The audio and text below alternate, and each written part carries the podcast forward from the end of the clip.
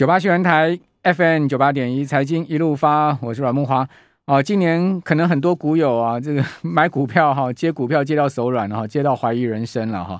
那今天听到国安基金啊，没有准备要进场啊，呃，可能感到失望哈。事实上，我觉得也没什么好失望的。基本上，呃，国安基金一定有他们的策略哈。呃，毕竟这五千亿的银弹哈是最后的堡垒，堡堡垒了哈。那如果说这个堡垒失失陷的话，那还得了？那当然不到必要时刻不可能随便出手嘛。哦，所以不用太寄望说国安基金在呃股票跌半年之后就进场哈。我觉得这种寄望其实是不需要的。哦，那当然国安基金出手之后，是不是就真的是见底的行情呢？我们根据过去历次国安基金出手啊，这个确实可以看到哈，这种。机会是成立的哈，那当然它必须要出在一个非常关键的时刻了哈。那今年呃股票啊接到这个怀疑人生啊，其实也没什么这个太奇怪的情况哈，因为毕竟过去几年啊股市都是持续上涨，很多人都已经习惯在这种温水行情里面了嘛。哦，舒适圈住久了哦，突然情况出现改变，自然会有不习惯的状况。哦，那当然策略上要不要调整，可能。大家各自思考吧，哈。好，我们谢谢 BC Top 对我们的 donate 啊，应该今天我们 BC 又赚钱了是吗？哦，这个上周末啊，我去爬那个五灵四秀的桃山啊，哇，真的是爬回来也是下之字坡的时候，也真的是怀疑人生了哈，真的很累哈。呃，总共走了十个钟头的路啊，不过呃，桃山顶上那个风光真的是非常的好，三百六十度的环境哈，直接看到雪山啊。非常壮阔哈，我不知道各位有没有爬过啊？那我听说有人一日四秀啊，如果有一日四秀的，我们听众朋友可以告诉我一下，你到底是怎么练的吗？好，一天可以桃山、品田、克拉叶哈，那真的是太厉害了哈。好，那我们就今天的行情呢，赶快来请教呃这个群益期货的专家，我们今天请教的是林宗啊，在我们的节目线上，林宗你好。是木华哥，晚安，听众朋友，大家好。好，林总，今天这个行情又落下来，你看法是如何呢？为什么今天没有办法延续上周四周五的上涨气势呢？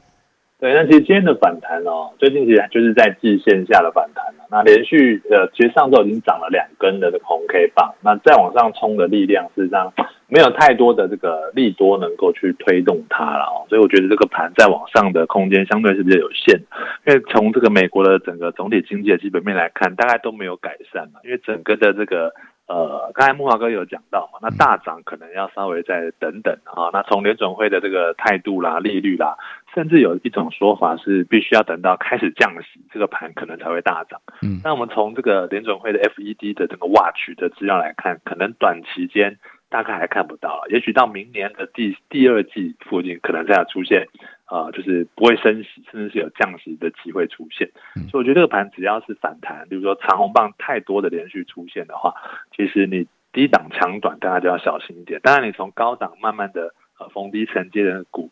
呃，就是你在纯股的哈，那当然就是比较不需要去看它，因为可能会呃看得会很气这样子。对，存股的人今年真的也是呃吃到苦头了哈。不过我想这个中长期一些好股还是值得存的啦哈。只不过说呃你的资金控管其实策略面很重要，对不对？啊，林林东在这样子一个空方行情里面，一般来讲哈，你们会怎么样建议听众朋友怎么做资金控管呢？是，当然，呃，因为我们是习惯做这个空方的啦，那衍生性商品我们也很熟，包括期货跟选择权。对。但是应该有八成以上的客户，其实他是不碰这些东西，他只会去 buy and hold。对。就是买进股票，然后就放着。嗯。那为什么要 hold 呢？因为套牢啊，所以其实最近大家 hold 很久。因为我周遭的亲戚朋友常常在问我这件事情，例如说，呃，很久不见的同事，他就说他的妈妈买了一大堆股票，但全部都套牢啊。所以我们给他的建议就是，哎。他就问我可不可以放空一口期货在这个位置，但是我们现在去研判的话，其实也有一点低啦。那你有可能会期货的空单亏损，但是你的股票的多方也赚不回来。啊，所以大概就是我觉得反而是如果你熟悉的话，做一些选择权的卖出，呃，买权的权利金去收，那可能相对比较好一些。那股票的话，其实存股，如果你的口袋够深，你当然还是可以继续存的，因为你。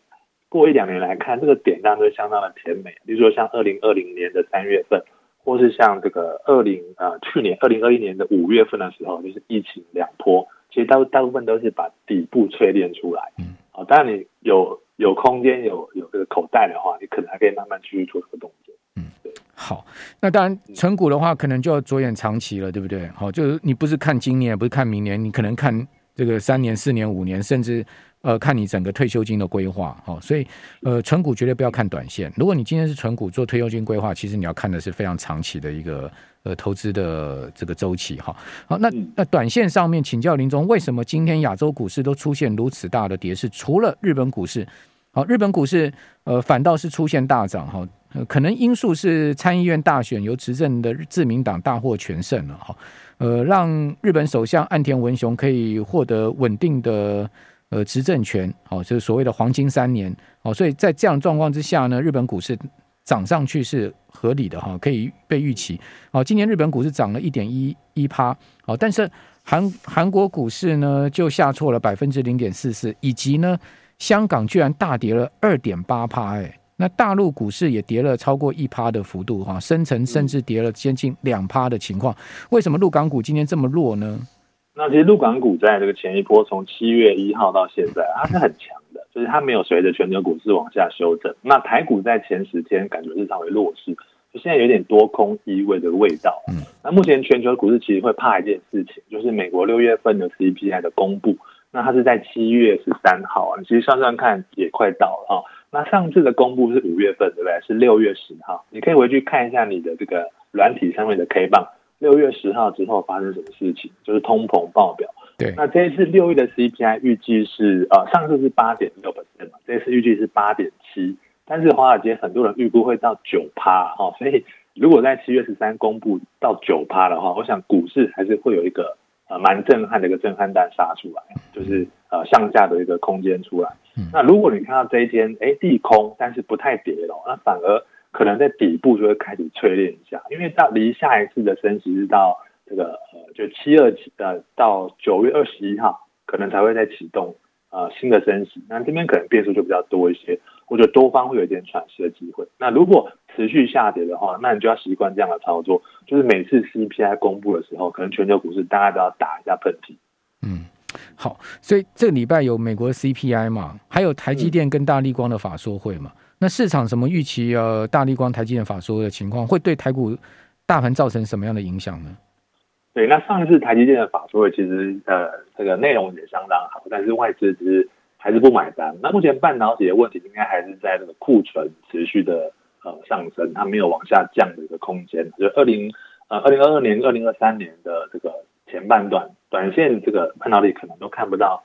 呃，太好的这个曙光。那因为大立光的基期相对是比较低的了，它前一阵子修正了相当长一段时间，在目前这个水位啊，感觉它是比较稍微空间有空间一些。嗯，那法说会一样去琢磨看它的利空利多的方向啊。如果法说会台积电讲出来的是利空，但是股价没有持续下跌，那代表多空拉扯的这个因素之间，多方可能就稍微有点胜出。那外资一直提款的这个力道也稍微降低。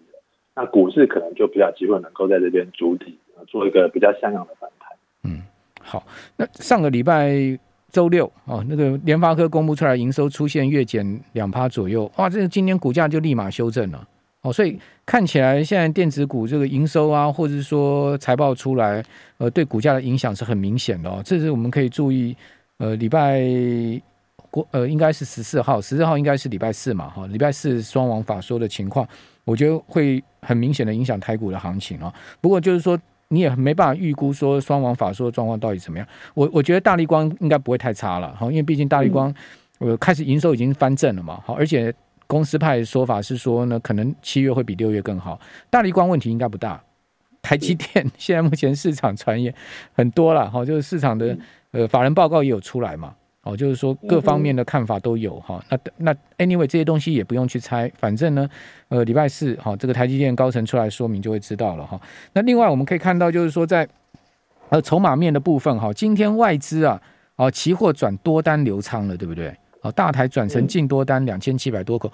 呃，林中这一个波段外资在期货操作的策略，你们看出什么样的方向跟轨迹吗？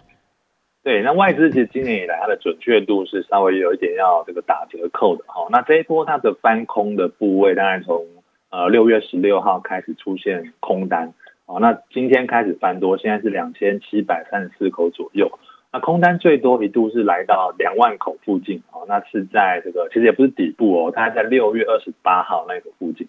那其实这一波你看台指期的相对比较低的位置是在七月七号、六号那个位置，所以等于是他在做最空的时候啊，其实这个盘是没有啊、呃，就等于他在很高点的地方，他是做一个反方向的，所以还是要特别留意一下它的准确性，其实并不是那么高。那你反而要注意一下是散户了，散户比较准啊。散户这一波翻多大概是六月十四号，嗯、就是在呃上次的 CPI 公布之后，嗯、那你就会看到这个盘。哎，开始往下杀。嗯，它目前的多单又增加，比昨天增加。你看到外资做多，其实散户现在做多。嗯，但是因为我们刚才说外资它的准确性是有一点问题的，所以你还是看散户就好了。好，散户的多单如果不降下，林林总，我们这边先稍待一会儿，我们等一下再来就散户的情况来跟听众朋友说明。九八新闻台 FM 九八点一财经一路发，我是阮木华。那我们回答一下 BC 的问题哦。我刚刚在四点二十的直播有把那个天摇地动的下半段说完了，大家可以参考一下。到底那个满船鱼到底最后怎么样了？大家应该知道吧？好，就全部沉到海底了，对不对？哦，为了这个满船的疑惑，冲进了这个暴风圈里面。哦，最后到了暴风眼，风平浪静，再冲进暴风圈，哇，完蛋了，这个船就翻了。哦，那真的是救不回来。哦，包括全船的船员跟满船的渔获都 game over，啊、呃，所以这是一个悲剧了哈。那当然，这个悲剧，嗯、它是不是一个事实哈？呃，据说这部电影它是根据真实的情况改编的哈，但我也不知道，好，大家可以去了解一下。好了，两千年的电影直到现在都还被大家在讨论哦，蛮有趣的几个话题。好，那另外我们来继续请教林总，林总刚才谈到就是说期货的部分，外资的 进多单，或是或者说空仓部位没有那么准确，值得参考。也许是外资他们有其他呃操作策略在配合，但散户的部分就很明确可以看出方向，对不对？那现在目前散户的状况以及看出的方向是什么呢？对，那散户它的这个多单还是很多了哈。现在的今天收完盘是一万五千口左右。那这一波散户翻多是从六月十四号开始的。那那一天一样就是 CPI 公布之后，呃，大盘往下杀，哎，其实散户就开始做多。那他为什么做多？大盘比较差，他做多代表他想要抄底哈。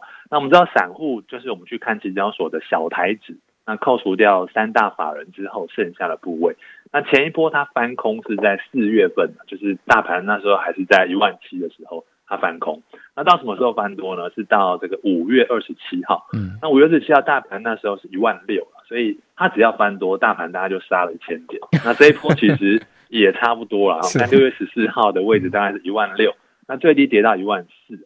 啊，那它的多单最多的时候是在七月七号，那时候有两万。呃，五千口左右。对，所以之后你就看这个这个这个讯息哦。如果散户的空多单超过两万五千口，其实大盘还有向下的力道，这个特别留意一下。嗯、那除了这个，你也可以去看一下期交所公布的选择权的那个 put call ratio，对，那个我觉得也相当准啊。那也是从这个六月十号开始以后，它就掉到一百以下。嗯，那全市场的卖权足以买权，如果在一百以下，它就明显是一个空方。那今天收完盘的这个数字是七十六趴左右，那你一百还有蛮大的空间。对，所以目前定义是空头，大概。没有什么太大问题啊，只是说可能向下的空间没有那么多，但是你要大涨好像也很难，对，要特别留意一下。对啊，这个 put call ratio 跌破一之后就一直上不来，哎，哦，就一直是在差不多最低，我还要看到它最高零点五几了，哦，就是最低是零点五四，对啊，七月一号的，今天回到大概零点七七嘛，对对对，显示市场真的信心算是蛮薄弱的了哈。那今天量量又缩的这么厉害，上市柜都缩量，哦，这个缩量是。嗯到底它是有人说是凹洞量、谷底量、窒息量，还是觉得它是什么量？它到底怎么说的？为什么上周五还有一两千五六百亿的量，今天一说说到只剩下一千七百亿啊？其实量缩我觉得是好事啊，因为你看过去两个比较大的底部啊，一个是二零二零年那个三月份，就第一次 COVID-19 出现的时候。那那时候跌到八五二三嘛，好，那那时候的量只到了一千四百亿左右。嗯，那所以如果听众朋友看到一件事情，就是当这个量缩到相当少，然后又出现一个长黑棒，那那一天的跌停加速又很多的时候，那大概就是底部真的出现。那最近比较少看到这样子，因为看上个礼拜这样跌，但是其实跌停加速并不多了哈，所以这个盘大概还要这边要再磨一个比较长一段时间。但是如果长期维持在五日均量以下，对多方我觉得是好事，因为筹码渐渐的稍微稳定，不会过于凌乱。对，嗯嗯，好，那另外我们可以看到在，在呃现货的部分哈，外资今天持续是卖超，不过卖超金额也不大，好卖了三三亿，好自营商卖超十七亿，投信买超一点七六亿，所以三大法人合计呢。呃，卖超，但是呢也不大哈，就五十亿左右哈。此外，另外也值得注意，就是说美国股市哦，今天现在目前的电子盘是跌在平盘以下哈，是比较弱势的情况。我们可以看到，现在呃纳斯达克指数呢是下跌了百分之零点八的幅度，跌了九十六点啊。好，那如果美股的反弹结束的话，当然台股压力也会比较大一点哈。那林总有没有一些迹象可以看出美股后面的方向呢？这个礼拜您刚刚讲说。美国要公布财报，同时呢又有 CPI，啊，美股也备受考验嘛。那当然，如果美股不不是那么强势的话，那台股要硬强恐怕也不容易。那我们可以从哪一些指标，或者说哪一些迹象，也来推判美股呃的后面的走势会是怎么样的情况呢？嗯，其实今年一月份以来哦，大家都会去看一个这个美国十年。十年期的这个债券啊，它的这个波动的状况，嗯，那前一波它的最高点是在六月十四号，曾经来到三点五那个附近，对，那接下来就开始直接修正到二点七，那所以从这个三点五到二点七这段时间呢，全球股市就稍微有点喘息它，就没有继续往下继续重挫，美股了哈，那当然台股继续补跌，但是我们看到最近它这几天又开始往上走，然后从二点七，现在最新的数据是三点零六五。啊，那这就要特别小心了哈，因为它已经快要突破月线向上，它在前十天可能在月线下稍微盘，但是殖利率开始要上升，那又回到今年一月到四月份的那个恐怖的循环了，就是殖利率上升，高估值的科技股开始下降啊，纳斯达克当然会首当其冲。那这个礼拜会公布的财报是以银行股为主了，那你回来看一下台湾，其实台湾最近的金融股比这个电子股相对又比较弱一点啊，代表是不是有一点？呃，率先反映这样的味道，我们可以从美国的财报来看，如果财报都还不错的话，可能会意味啊，就是金会转的比电更强一些。那当然，如果有更多的角出来支撑台股的话，可能相对是比较好一点。那从这个殖利率来看，现在感觉比较呃多方比较稍微危危险一些。那除了这个之外，还有美元指数，这个是我们经常会去看的一个风险的指标。那现在又创新高，今天现在这个长红棒哦。已经快要突破前一天的这个呃一零七那个附近的位置，啊，等于是持续创高。那美元持续创高有它的理由啦，因为今年到年底前，毕竟还是会持续的升息。对，所以这两个东西大家可以去关注一下。对，美元指数上周最高来到接近差不多一零七突破了嘛？好，现在目前呃，我们来看一下美元指数现在目前的最新位置哈，呃，是在一零七点四六，哎，哇，这已经到快到一零七点五了。哦，已经是一根红 K 去快去吃掉上周五那个上影线。好，上周五那个上影线很长哦，这个最高的位置是一零七点六左右。好，现在又来到了这个上影线的上端，等于说那根上影线现在用一个实体红棒去把它补掉，显示美元现在目前是一个超级强势盘势，才才一天的上影线，马上第二天就第二个交易就把它吃掉了哈。那另外刚刚林总讲说，那十年期国债值率。呃，又突破三趴，而且呢，在上周五啊，两年期国债值率跟十年期又倒挂了，对不对？它又出现了，它它又出现了倒挂，这个很麻烦，因为过去的经验只显示，就是两年期跟十年期国债值率频频倒挂的话，美国后面经济是要衰退的。没有错，你从各个数据来看，本来就不会成长，因为包括像我们刚才讲半导体的那个库存，嗯，还有像那个呃 PMI 啦、ISM 那些经济数据。包括各国的 GDP 全部都是在衰退，而且现在通膨很严重，所以大家都会觉得停滞性通膨其实已经是现在进行时。好，还有那个很多麻烦事哈，那个日本首前首相安倍晋三又被这个暗杀哈，这个遇刺身亡啊。日元现在目前呢已经来到了一三七了。好，日元如果往一四零甚至贬破一四零走的话，那整体亚币的压力就很大嘛。所以你看到今天日元一贬之后，亚币今天整个压力又出来了，台币今天也收贬。好，所以呃，林总怎么看现在目前这么复杂的国际情势，包括又出来这么多意外的事件呢？就是说这些意外事件，呃，包括日元啊、呃，日本股市后面整个亚股日日元的这个走贬，会不会再带动一波亚亚币的全面的走贬呢？包括最后人民币是不是也撑不住呢？呃，其实这个亚洲货币一直这这几个月来其实都没有相当的强，但是主要跟全球的总金还是有关的，因为资金是往呃美洲来做这个回流的哈。那回到我们刚才的那个主题，就是这样的一个循环，可能目前要到这个美国要开始降息或者停止升息，可能这个股市会比较有机会一点。那我特别去研究一下那个 Fed Watch 哦，其实在二零二三年的一月二号，嗯，看起来就不会升息了，所以升息可能啊、呃，下一次是七月份，还是会升三码没问题，嗯，但是到明年的第一次一月二号、三月十五跟五月三号，所以这三次目前看起来都不会升，所以如果经济持续衰退，可能这个升息循环在今年就结束，而明年就不会继续再往上，那对股市可能稍微有一点喘息的机会，那带随带着而来，大概就是一个。经济真的是会衰退，啊，美国才会做一个降息的动作。好，非常谢谢张林宗。